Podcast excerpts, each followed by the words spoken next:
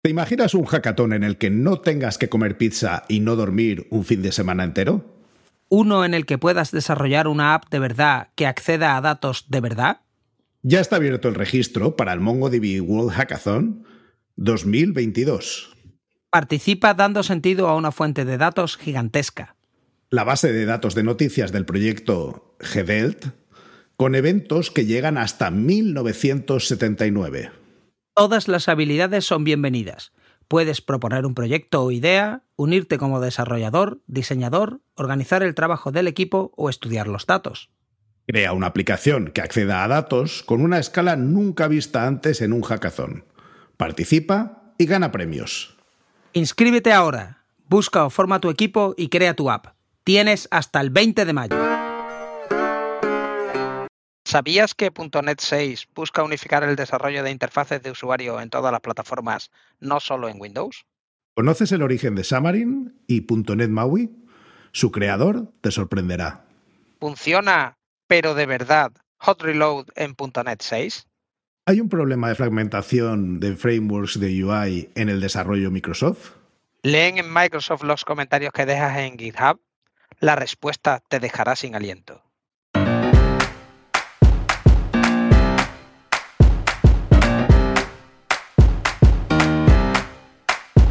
Bienvenidos a Unicode U00D1. El podcast para desarrolladores móviles y no tan móviles patrocinado por Realm MongoDB. Yo soy Diego Freniche. Y yo soy Jorge Ortiz.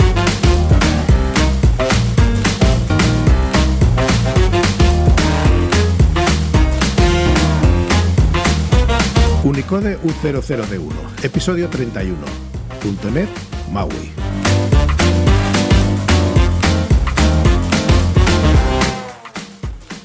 Hola, bienvenidos y bienvenidas a un nuevo episodio de Unicode U00D1. Hoy tenemos como invitado a Javier Suárez Ruiz. Javier es desarrollador de software. Actualmente trabaja en Microsoft en el equipo de desarrollo de .NET MAUI, un framework para crear aplicaciones multiplataforma para móviles y escritorio. Ayuda con la organización de la comunidad .NET de Sevilla, sevilla.net, y en su tiempo libre, además de jugar con ideas en librería y experimentos, se está aficionando a eso de correr sin que nadie le persiga. Hola, ¿cómo estáis? Eh, Javier, Jorge. Hola, ¿qué tal? Pues nada, un, placer estar aquí con vosotros. Un gusto tenerte, Javier.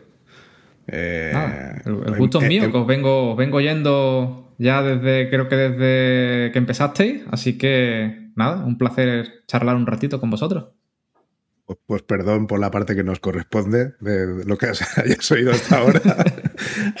ahora te toca a ti poner eh, contenido en este y, te hemos traído, te hemos pedido que, nos dedicaras un rato para, hablar de muchas cosas. Yo creo que lo primero es hablar de, de Samarin, ¿no? De, qué es y de dónde viene, si te parece.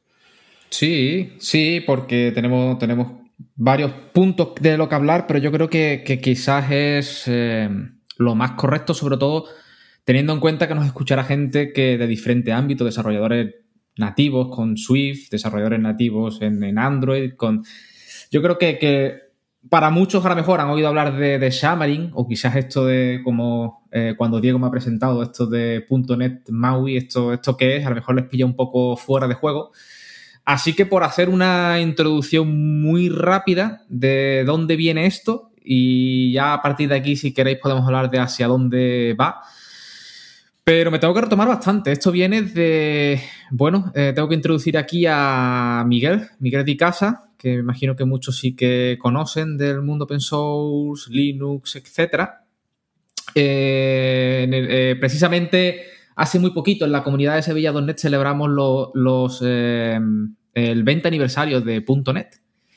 Eh, y bueno, eh, en junio del 2000 salía .net y un añito después, bueno, sabéis que a día de hoy Microsoft sí es muy open source, Podéis ver en Azure máquinas con, Linux, eh, eh, permitiendo diferentes lenguajes, etcétera, etcétera. Y de hecho, en lo que yo trabajo, yo trabajo prácticamente 100% open source y trabajo pues dando, dando soporte a Android, a iOS, Mac, etc. Pero en el año 2000 las cosas eran ligeramente diferentes y en aquella época eh, Miguel, que tenía el interés puesto en Linux, interfaces de usuario, etc., pensó que .NET podría ser una buena opción, así que empezó un proyecto que quizás a muchos también les suene, que es el proyecto Mono, que lo lanzó la primera versión un año después de, de .NET, en 2001.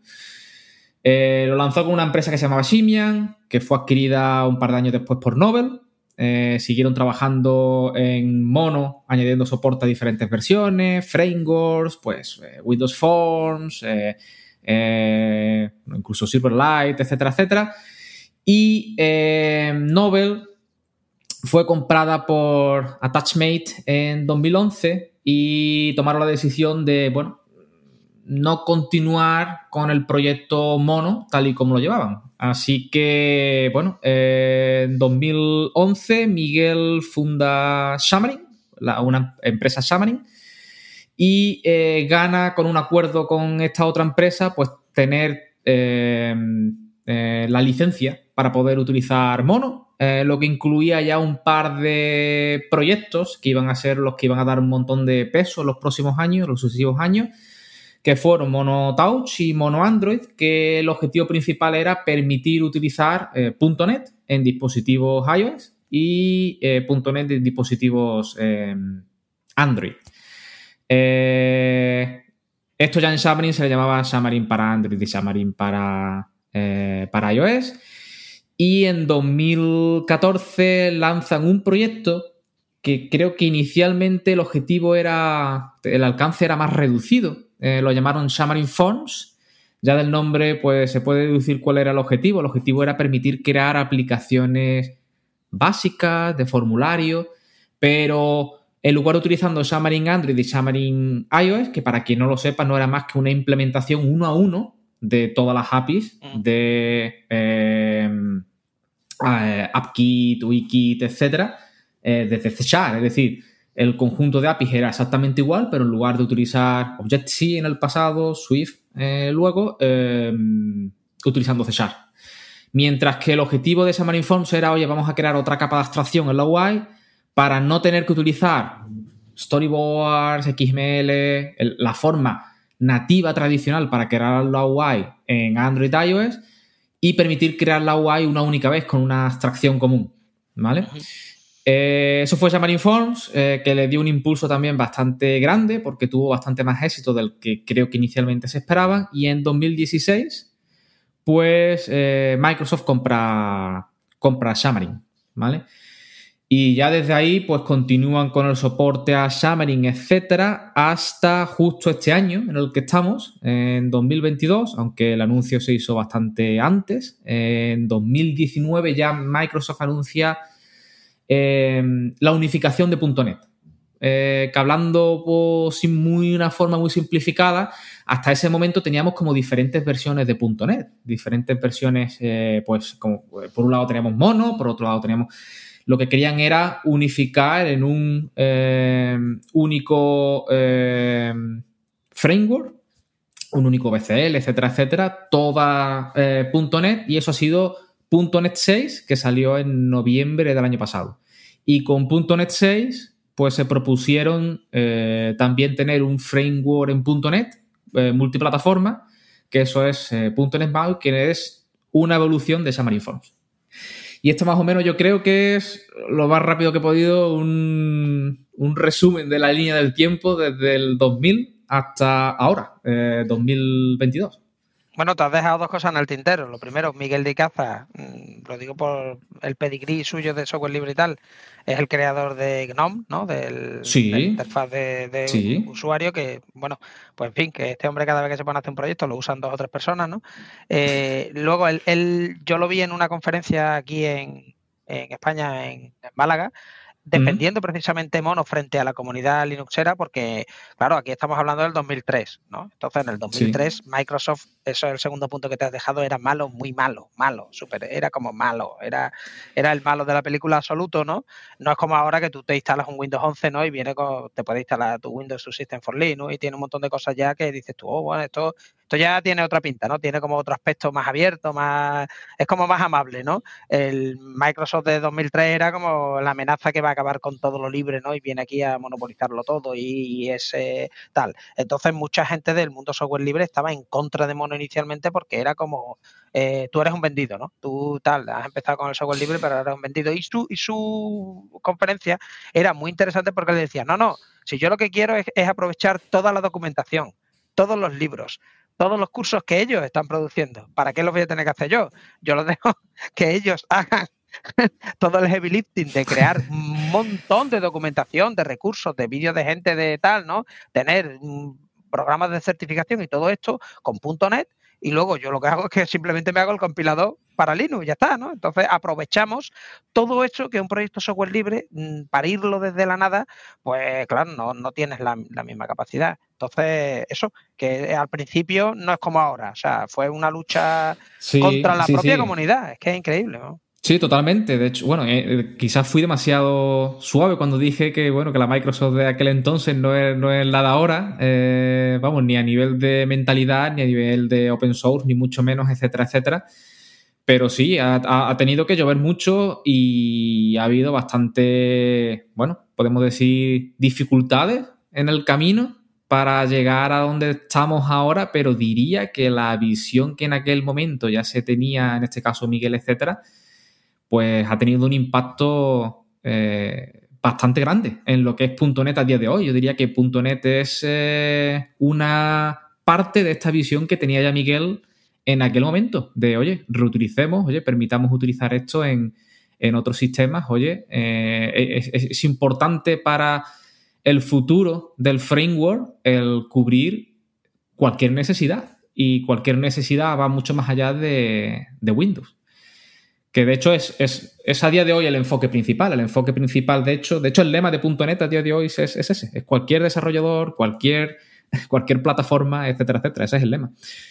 Ese fue al final el cambio que, propuso Satya Nadella en, Microsoft, ¿no? O sea, el, su giro al tomar el control de la empresa fue básicamente el hasta ahora estamos eh, centrados en las vacas lecheras en el buen sentido. Son productos rentables, que tienen una gran difusión, un consumo en el mercado muy importante, pero eh, el futuro está en la nube y para que el futuro de la nube sea realidad para Microsoft, necesitamos abrir las puertas a cosas que no estamos nosotros eh, al control de la plataforma, que puede ser Linux, que puede ser Mac, que puede ser lo que sea, y yo lo que quiero estar es donde haya un desarrollador, quiero estar yo.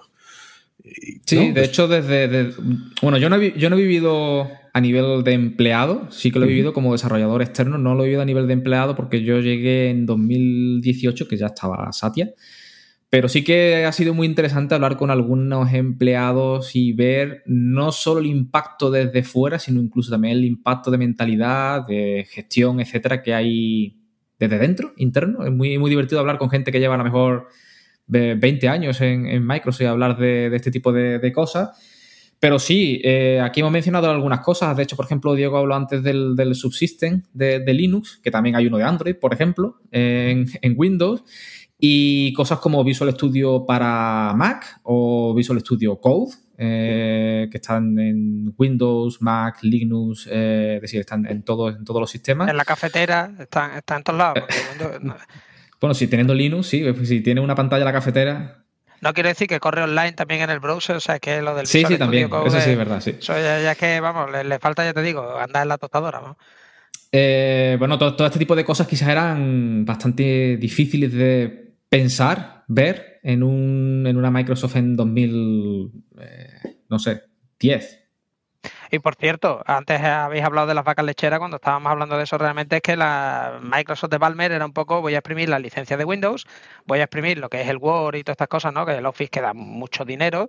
Eh, todo eso Tatiana la trajo la idea de, bueno, vamos a hacer cloud, vamos a abrirnos, vamos a tal, pero yo mi pregunta es, bueno, y es que nadie piensa en Clippy, o sea, no, mucho cloud, pero ¿dónde está Clippy as a service? O sea, yo eso sí lo echo de menos y, y desde aquí, ¿no? Pues lo, reclamo, ¿no? Oye, y entrando ya en cosas serias, vamos a ver. Fuera, de coña, tengo un, tengo un compañero, eh, llegué a trabajar también en Visual, en Visual Studio eh, y tengo un compañero de, de Visual Studio para Mac que hizo un por supuesto no oficial, ¿vale? Pero está el repositorio, luego os lo paso si queréis el enlace.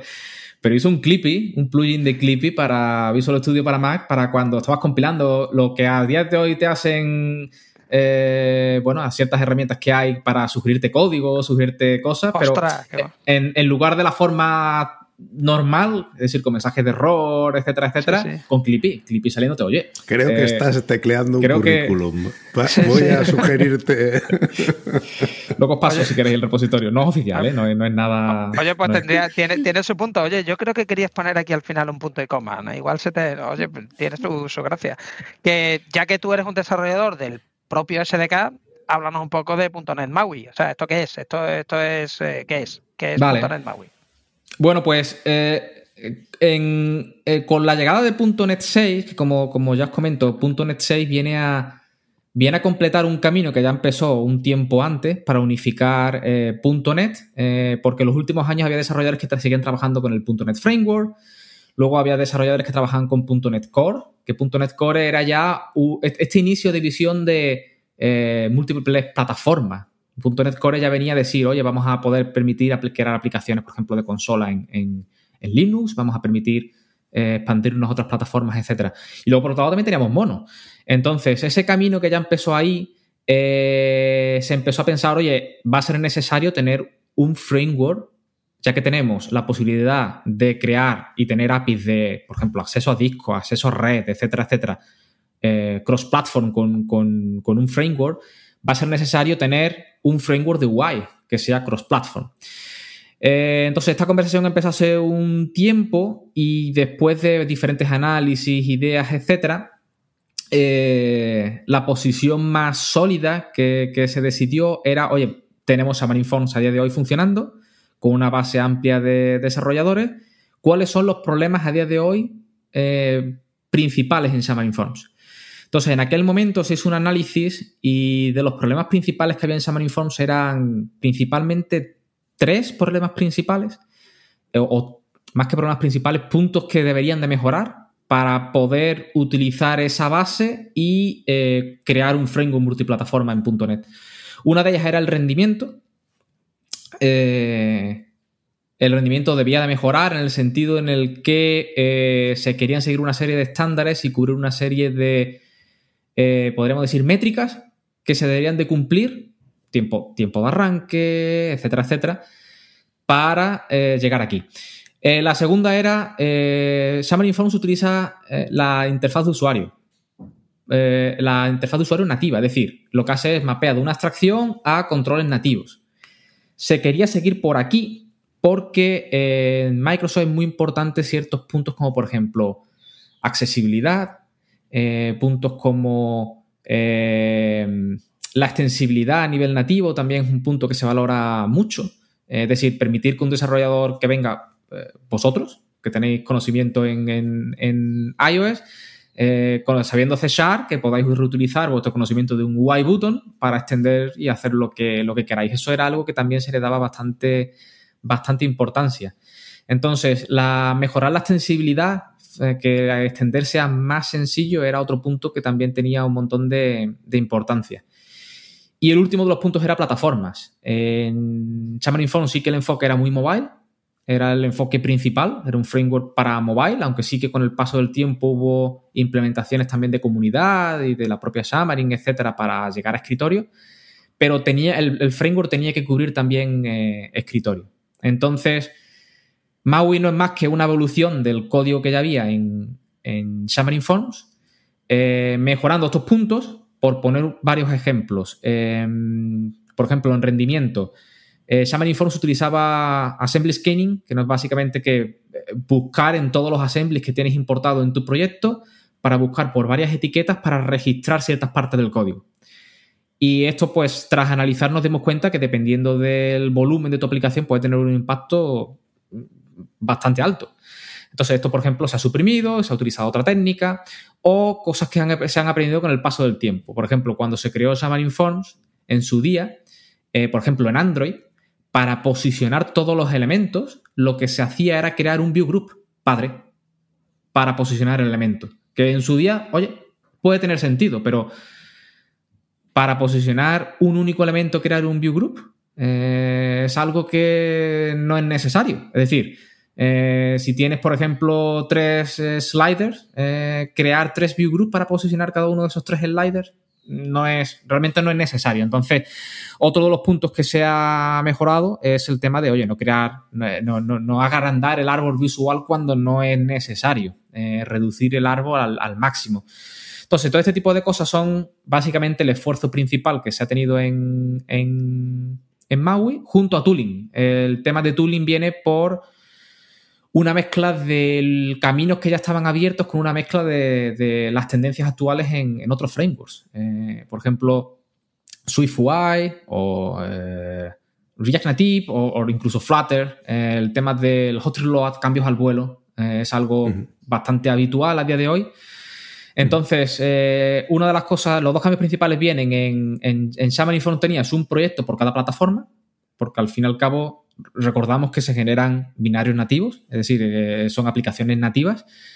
Lo que se ha hecho es crear un concepto de proyecto único. Hay un único proyecto, se siguen creando un binario por cada plataforma nativa, pero se crea un único proyecto con una serie de herramientas para eh, me imagino que las habéis utilizado alguna vez para, por ejemplo, desde una imagen común crear todos los iconos en todas las plataformas, con todos los tamaños correctos, splash screen, hay una serie de herramientas para de un proyecto único gestionar cosas como recursos, gestionar cosas como el, manifiesto, etcétera, etcétera. Y el otro gran cambio es eh, Hot Reload, que ya estaba a nivel de UI, eh, pero con .NET 6 incluye en C a nivel general, es decir, no es algo exclusivo de .NET MAUI, es algo que se incluye a nivel de, .NET con, eh, .NET 6. Pero yo, tengo una pregunta con el hot reload, porque eso, pero funciona, o sea, primero, ¿qué es el hot reload? Lo digo porque igual no hay gente que no tiene claro el concepto. Yo entiendo que lo que estás diciendo es que si yo despliego una aplicación, bien sea en escritorio, bien sea en dispositivo móvil, y esa aplicación pues, está compuesta de una serie de clases, ¿no? de módulos compilados, y yo cambio el código de uno de los módulos y se recompila, eh, listo Visual Studio que es capaz de inyectar el binario compilado en el binario que ya está corriendo y tú no tienes que hacer entre comillas, nada. Entonces se recarga lo que sería el binario en caliente, ¿no? O sea, estoy cambiando el código que se está ejecutando, que está en el segmento de instrucciones de mi binario que está ahí en memoria corriendo, pues se cambia, ¿no? Se parchea directamente en caliente. Mi pregunta es, uno, si esto es la idea que yo tengo, y dos, si esta es la idea que yo tengo y funciona, porque esto es como es la promesa nunca cumplida, ¿no? O sea, por fin funciona el outreload en algún entorno. Es para cambiarme. Pues voy a ser totalmente honesto. Funciona, pero tiene limitaciones. Es decir, vamos, primero, el concepto que tienes sí es correcto. Es decir, eh, lo que ocurre es que eh, cuando aplicas un cambio en código, eh, realmente hay dos formas de funcionamiento. Puedes configurarlo de dos formas. Según escribes, sin tener que guardar a disco, o cuando aplicar los cambios una vez que, bueno, cuando guardas el fichero, ¿no? Cuando guardas a disco. Eh, y en ese momento, pues, eh, bueno, se recompila, envía, etcétera, etcétera, código. Eh, todo esto funciona, pero sí que tiene ciertas limitaciones. por ejemplo, métodos anónimos, que es una cosa, bueno, relativamente fácil de usar, al menos en .NET, en View Models, etcétera. Sé que hay mucha gente que lo usa de forma habitual. Eh, pues por ejemplo, esto, es una limitación que a día de hoy no funciona. Eh, LIDE te diría, oye, esto no. Eh, cuando esto ocurre, te sale un mensaje de esto no se puede eh, refrescar al vuelo porque no está soportado. Pero hay cosas que no, que no funcionan. también funciona con .NET y C Sharp, por ejemplo. C Sharp actualmente no está soportado en, en este tipo de funcionalidad. O sea que sí que eh, sí que funciona, pero es cierto que tiene una serie de limitaciones. Diría que al menos hay 3-4 puntos que sí que pueden llegar a ser bastante comunes. En total puede que tenga unas, una docena de limitaciones. Hay algunas que son quizás menos comunes o más difíciles de necesitarlas, pero sí que funciona. El problema es que puedes llegar a encontrarte alguna limitación. Eh, lo que hace mucha gente es eh, o lo que hago yo al menos, es eh, parcheo la limitación. Eh, si, decir, si estoy escribiendo código y, mi cuerpo me induce a escribir, por ejemplo, un método anónimo, pues no lo hago así. Creo, eh, lo creo de, forma estándar, eh, escribo más código, veo que funciona y una vez que ya he visto que funciona pues, y paro la ejecución, entonces ya es cuando me acuerdo de cambiar el código y refactorizar el código. Entonces, eh, sí, pero aún tiene que mejorar. Diría que eh, por lo que he llegado a ver eh, de lo que hay planificado para .NET 7, al menos las principales, el objetivo es ya no tener esas limitaciones, pero a día de hoy sí que funciona con limitaciones. Déjame que eche un par de pasos atrás. Porque has contado una cosa para los que somos gañanes en el C Sharp eh, igual yo lo estoy entendiendo mal y creo que estaría bien aclararlo para todo el mundo. C Sharp al final es un lenguaje de la familia de Java eh, y corre sobre una máquina virtual. Cuando tú hablas de un framework, eh, del framework.net, al final entiendo que estás hablando de lo que en otros lenguajes sería la librería estándar. Y sin embargo, cuando hablas de MAUI, hablas de una librería que se carga por encima de ella. Eh, siendo todo eso, espero que correcto, eh, cuando se ejecuta ese código en las distintas plataformas, es conocido que en Android tú tienes una máquina virtual, pero también es conocido que en iOS no la tienes. Eh, entonces, ¿cómo se hace esa compilación? ¿Se pasa mm, a nativo para iOS? ¿En Android se hace una transferencia de bytecodes de una máquina a la otra. ¿Cómo se juntan ahí las piezas para que todo chute al final? Vale, eh, bueno, eh, todo esto ya estaba resuelto eh, desde antes como por Xamarin principalmente. La, pregunta sería cómo, cómo, crea código nativo, principalmente, reduciendo un poco la, pregunta sería cómo crea código nativo Xamarin en Android, Xamarin para Android y Xamarin para, para iOS. En Android lo que se suele hacer es utilizar AOT, Ahead of Time, para crear un, binario. Entonces, Xamarin iOS lo que hace es exponer en código C Sharp todo el, eh, hace un, binding desde las APIs de eh, Cocoa, etcétera, hacia C Sharp y luego eh, todo esto pues se procesa por un conjunto, bueno, se, accede por un conjunto de, APIs, APIs, las APIs SEAL, y al final se compila utilizando AOT para crear el, binario. Eh, hay unos esquemas bastante eh, clásicos que no podemos compartir por estar en un podcast, pero si alguien busca, por ejemplo, Xamarin iOS AOT, podrá ver el típico esquema en el que te explica como parte del código en, eh, nativo, pasas por las APIs de iOS, al binding de C etcétera, etcétera. Mientras que en el caso de Android es eh, ligeramente diferente. Eh, todo esto está cambiando con, y, ha habido algunos cambios con .NET 6, pero la forma clásica en, iOS, en Android es utilizar JIT, eh, eh, compilación using time mm. para crear el, binario eh, nativo. Esas serían un poco las formas habituales. Lo que hace el framework de .NET MAUI es utilizar lo que se conoce ya como .NET para Android y .NET para iOS, porque hay que decir que lo que antiguamente era Xamarin iOS, Xamarin Android, ya hemos dicho que con .NET se ha unificado en .NET 6, ahí ya está todo. Entonces, en .NET 6, cuando hablamos de Android iOS, es .NET para Android y .NET para iOS, pero al fin y al cabo es una evolución de lo que ya había en Xamarin Android y Xamarin iOS. O sea, lo que, la, forma de funcionar es eh, AOT, JIT, etc. Y eh, MAUI lo que hace es eh, expone un conjunto de abstracciones, de APIs abstractas comunes para, con una abstracción común, por ejemplo, un botón, pues un botón pues tiene un, color de fondo, un texto, tiene el evento click, etcétera, etcétera. Y esto lo mapea a los controles nativos, al button en, eh, Android, al Wii button en iOS, lo mismo ocurre en, Windows que se utiliza WinUI 3, que es la última versión del, framework de, Microsoft para crear aplicaciones en, en Windows.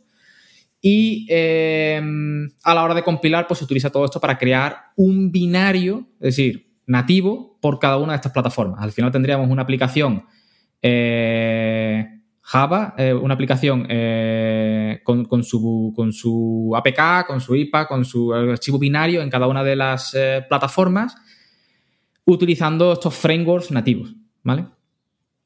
Oye, yo, yo quisiera volver también dos o tres pasos atrás y decir que eso de que .NET es un lenguaje de los Java y todas estas cosas, mm, que, no, o sea, que esto lo inventó Heilsberg, que es este señor, inventó el Turbo Pascal, Después inventó Delphi, después ha inventado .NET y después pues uno de los cores del TypeScript. O sea que, quiero decir, mm, Java es, yo creo que es eh, al revés. Se ha inspirado, eh, sea, aunque .NET apareció después que Java, bastante después, porque Java aparece en el 95 y .NET aparece en 2001, me parece, eh, se ha inspirado heavily Java en todo lo que ha ido sacando .NET. Básicamente ha ido haciendo fotocopias de todo, desde genéricos que aparecieron en Java 5 a todo lo que ha venido después, ¿no? Básicamente .NET sacaba algo y después venía detrás Java y decía, oh, hemos, hemos inventado, ¿no? Estilo un poco Apple, ¿no? Hemos sacado esto tal, ¿no? Lo cual está muy bien porque así lo tengo. Pero bueno, simplemente quería...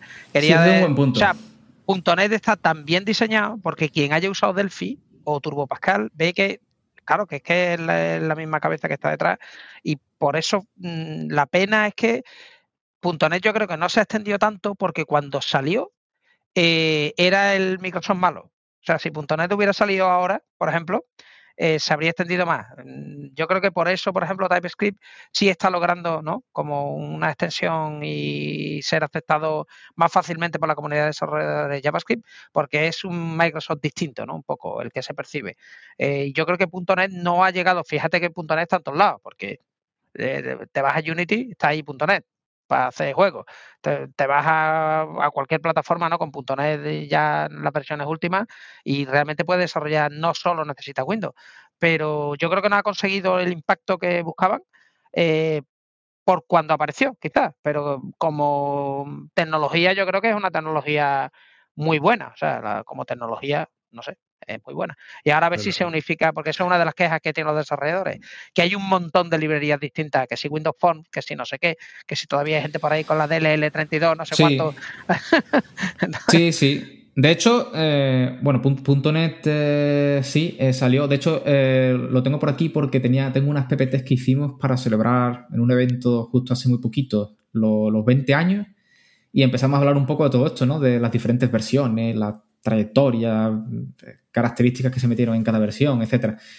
Y la versión, la, versión 1 es que salió eh, en el 2002, aunque estaba ya anunciada de, antes, es decir, que estamos hablando de, bueno, eh, Windows 98, 2000, principios de XP, eh, servidores con 2000, 2003, etcétera, etcétera sí, era una época en la que .NET el objetivo principal era dar soporte a, eh, desarrollo en, Windows, ¿no?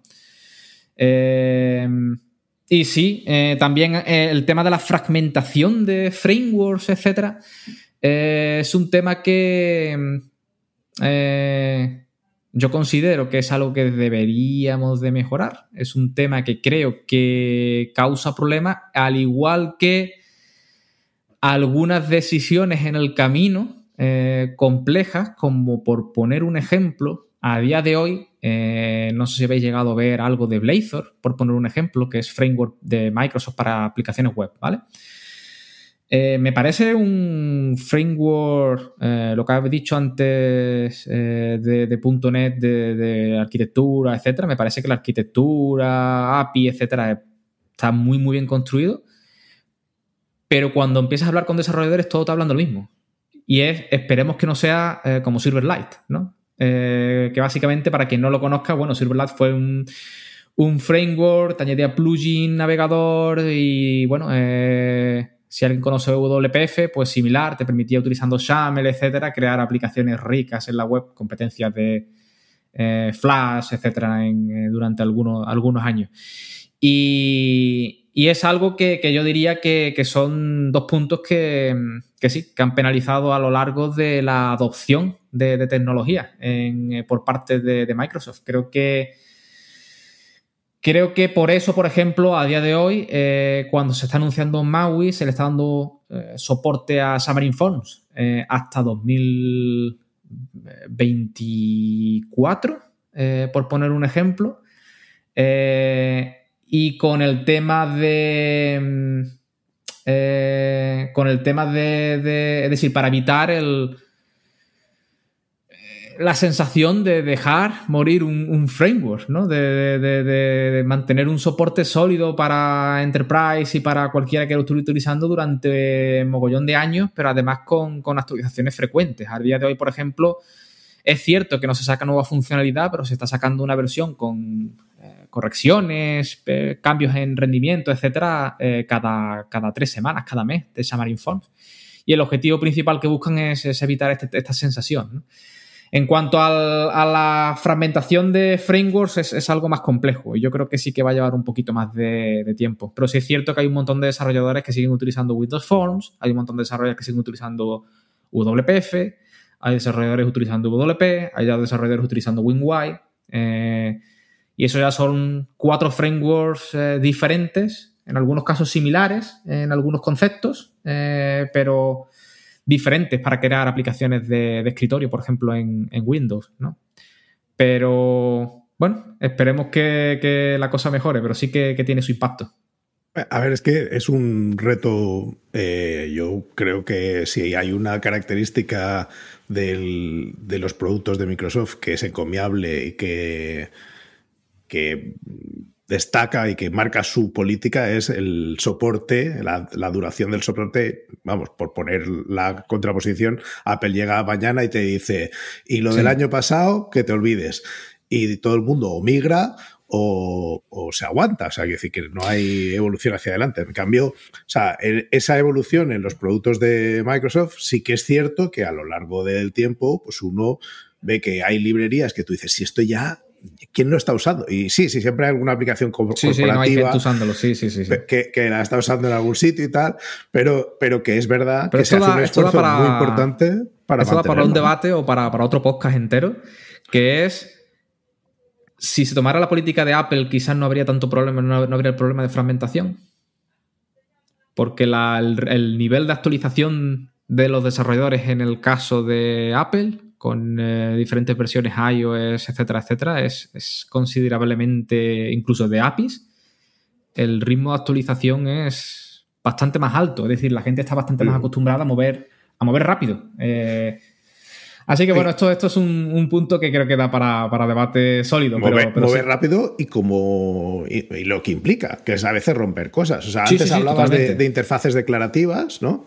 Y, en el caso de Mac, pues ahora mismo los desarrolladores de Mac tienen como un pie en cada plataforma. O sea, hay, hay cosas que no se pueden resolver desde Swift UI eh, porque no está pensada para eso. Pero la evolución que Apple te está diciendo que tomes es tirar hacia Swift UI. ¿Eso cómo se resuelve en Maui? O sea, esa eh, esa disyuntiva entre declarativa y hacia dónde voy, cómo cambio, ¿cómo ¿Cómo se afronta esa evolución? Es una buena pregunta, porque ha sido uno de los, de los quizás... Eh, de, hecho, yo creo que es, la parte más compleja y a la par divertida de crear un framework, eh, y es, en Microsoft intentan tomar todas las decisiones en base a muchos datos, muchos datos. Eh, hacen encuestas mensuales, se leen, aunque haya gente que, no lo crea, pero sí, se leen los comentarios en, en GitHub. Eh, hablan con, eh, tienen reuniones periódicas con empresas, toman datos de diferentes índole, eh, también de estadísticas, por supuesto, de uso que hay en Visual Studio y otro tipo de, estadísticas. En base a todas estas estadísticas, a veces es complejo. De hecho, la, la, pregunta, por ejemplo, de cómo crear la UI es ya bastante compleja en sí, porque mientras que para muchos la vía deseable para crear interfaces de usuario es XAML, que es el mismo lenguaje eh, basado en XML, declarativo, para crear interfaces que ya se empezó a utilizar nació con WPF y lo han utilizado pues, con WPF, Silverlight, eh, Windows Phone, WP WinY, Xamarin Forms también lo usaba y Maui va a seguir utilizando eh, XAML, es decir, eh, va a haber un lenguaje de marcado, además de C para crear la UI, que va a ser además el mismo eh, XAML existente de, de Xamarin Forms. el objetivo, el motivo de esto es permitir portar código desde Xamarin Forms de forma sencilla. Pero el debate ha sido, ha, sido intenso porque ves datos y hay gente que te pide, oye, el tiempo de XAML ya pasó, el mercado se mueve por lenguaje declarativo, eh, tomen un vistazo a SwiftUI, tomen un vistazo a Flutter, tomen un vistazo a... Eh, eh, pues bueno, hay diferentes opciones. Compose, sí, sí, a Compose en Compose, por ejemplo. Tiren por ese camino, tiren por ese camino te pones a analizar y hay pros y contras. Eh, evidentemente, no tienes que aprender dos lenguajes los desarrolladores, eh, pero eh, por otro lado, bueno, no puedes dividir o usar ciertas herramientas para renderizar la UI, o etcétera, etcétera. El camino que se ha tomado al final en esto es, se utiliza XAML, se permite hacer lo mismo que se hacía en, en Xamarin Forms, pero también se permite utilizar código C para crear la UI. Y a la hora de crear código C hay una serie de extensiones, métodos de extensión, etcétera, para crear, eh, crear la UI de forma declarativa. Otro debate también es eh, patrones, etcétera, eh, que el habitual en aplicaciones Xamarin Forms, etcétera, y probablemente será el patrón más utilizado en MAUI, por lo menos a corto plazo, es en BBM pero también se están haciendo ciertas exploraciones, etcétera, en una librería que llamamos Comet, que podría llegarse a incorporar en, en .NET MAUI, aunque no sería ahora en el, lanzamiento, que se llama Comet y el objetivo es añadir también soporte a Enview, es decir, gestión de estados, etcétera. Crear la UI no solo de forma declarativa, sino también con gestión de estados, etcétera, etcétera. Una, una, cosa que quería comentar es que, a ver, esta fragmentación al final de, de framework, librería, no solo en UI, sino en, en todo, eh, pasan cuando una tecnología va madurando, o sea, porque van quedando ¿no? cosas eh, históricas, ¿no? O intentos o librerías que han funcionado, pero se saca una mejor. Por ejemplo, en, en iOS, tú para hacer, pues, yo qué sé, multitarea, pues puedes desde crearte los semáforos a mano, usar colas, ¿no? Para mandar eh, tareas. Después sacaron Grand Central Dispatch, que te lo soluciona todo mucho, pero es que ahora tienes Combine, con lo cual te puedes suscribir, ¿no? Y tal, pero había el proyecto hecho por otro lado con RX, de manera que tú puedes de manera reactiva suscribirte también a, eventos y a colas y estar ahí escuchando, ¿no? Y recibir tal, o yo qué sé, o sea, ¿qué quiero decir con Sin esto?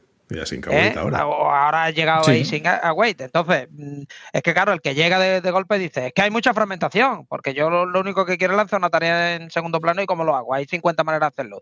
Claro, porque históricamente se empezó con una manera que era muy manual, muy, muy complicada, ¿no? Bajando mucho y se ha ido abstrayendo, abstrayendo, abstrayendo y luego hay otra gente que, que, tira por otro, ¿no? Que, que intenta un, un, approach distinto, ¿no? Una manera diferente de, de, darte lo mismo. Entonces, bueno, que yo creo que esto es normal, vamos, en un proyecto ya más maduro. Sí, aquí la, la clave de la, del, del del razonamiento era que era un, es un framework nuevo. Es cierto que es una evolución de un framework existente, pero era un framework nuevo. Entonces, para muchos era un buen momento de, de cambiar o de deprecar cosas, ¿vale? Eh, pero bueno, en este caso la, respuesta es eh, el tiempo dirá, ha sido la respuesta. Es decir, en este caso es, se da soporte a todo, eh, puedes crear la UI con XAML, puedes crear la UI de forma de concesar, puedes crear la UI de forma declarativa. Incluso vemos que hay muchos desarrolladores web que dan el salto a mobile. Y hay otra forma más que es utilizar Blazor con MAUI para crear aplicaciones híbridas utilizando los lenguajes de Blazor, Razor, etcétera, y crear la UI directamente de, esa forma, ¿vale? Pero bueno, eso sería eh, eh, otra, otra vía. Y eh, las métricas dirán, es decir, si en 2025 vemos que el 97% de los desarrolladores pues utilizan lenguaje declarativo ahora que también hay hot reload con, con Cechar, etcétera, etcétera, y vemos que Shamel es algo que, bueno, que, eh, cada vez tiene menos uso y que la gente lo ve verboso porque hay muchas, hay muchas opiniones, etcétera. Pues bueno, eh, quizás se tome alguna medida en base a datos, pero a día de hoy, eh, quien adore Shamel y venga utilizando Shamel desde hace años, lo puede seguir utilizando, y quien quiere utilizar Ceshar, que utilice, utilice Esa es un poco la, decisión. Es decir, permitir todo y seguir analizando el mercado, datos, etcétera, y tomar una decisión cuando haya que tomarla, pero ahora mismo no había datos suficientes como para deprecar una opción o potenciar una opción. Eh, directamente hay ejemplos en los dos lenguajes, la documentación te muestra la información en las diferentes formas y que cada desarrollador elija con qué se siente más cómodo. aproximación darwinista que sobreviva el que se lo gane, ¿no? Más o menos, sí. Sí, no, pero está bien, a mí me parece sensato. O sea, teniendo un mercado que, como tú bien dices, está, digamos, repartido, pues veamos, pongamos un esfuerzo en ambas y veamos cuál tira hacia adelante. Muy bien, pues eh, siempre se queda corto este tema, pero yo creo que le hemos dado un buen volteo al, tema de .NET, MAUI y C Sharp. Yo, que no tengo ni idea del tema, desde luego he aprendido un montón. Así que muchas gracias, Javier. Nada, un placer. Un placer tener pues aquí a gente que trabaja en el SDK. Quiero decir, no trabaja con el SDK, sino que hace el SDK, que yo creo que siempre aporta una visión desde dentro que, bueno, que se agradece. Así que muchas gracias. Nada, gracias, gracias a vosotros. Venga, hasta luego entonces. Hasta, otra. Gracias por escucharnos. Si te ha gustado y quieres que podamos crear nuevos episodios, te pedimos que nos ayudes a difundir este podcast. Puedes decírselo a tus compañeros, retuitear cuando anunciemos nuevos episodios, suscribirte para que se descarguen los nuevos episodios automáticamente o todavía mejor, puedes ponernos una valoración espectacular en tu plataforma de podcasting. Si tienes sugerencias sobre cómo podemos hacerlo mejor o propuestas de invitados o contenidos, ponlo en un tuit incluyéndonos a Diego arroba de Freniche o a Jorge J.D. Ortiz. Te recomendamos atender a los meetups de Realm. Tienes el enlace en la descripción. Y si tienes dudas sobre Realm o MongoDB, puedes participar en los foros. Si podemos aportar algo a tu comunidad, estaríamos encantados de atender a vuestros eventos, podcasts, conferencias o meetups. Por último, queremos recomendarte nuestro podcast hermano en inglés, The MongoDB Podcast, presentado por Michael Lynn, y en el que se entrevista a desarrolladores, emprendedores y empresas lo tienes disponible en las principales plataformas de podcasting. Esto es todo por este episodio de Unicode U00D1. Hasta la semana que viene.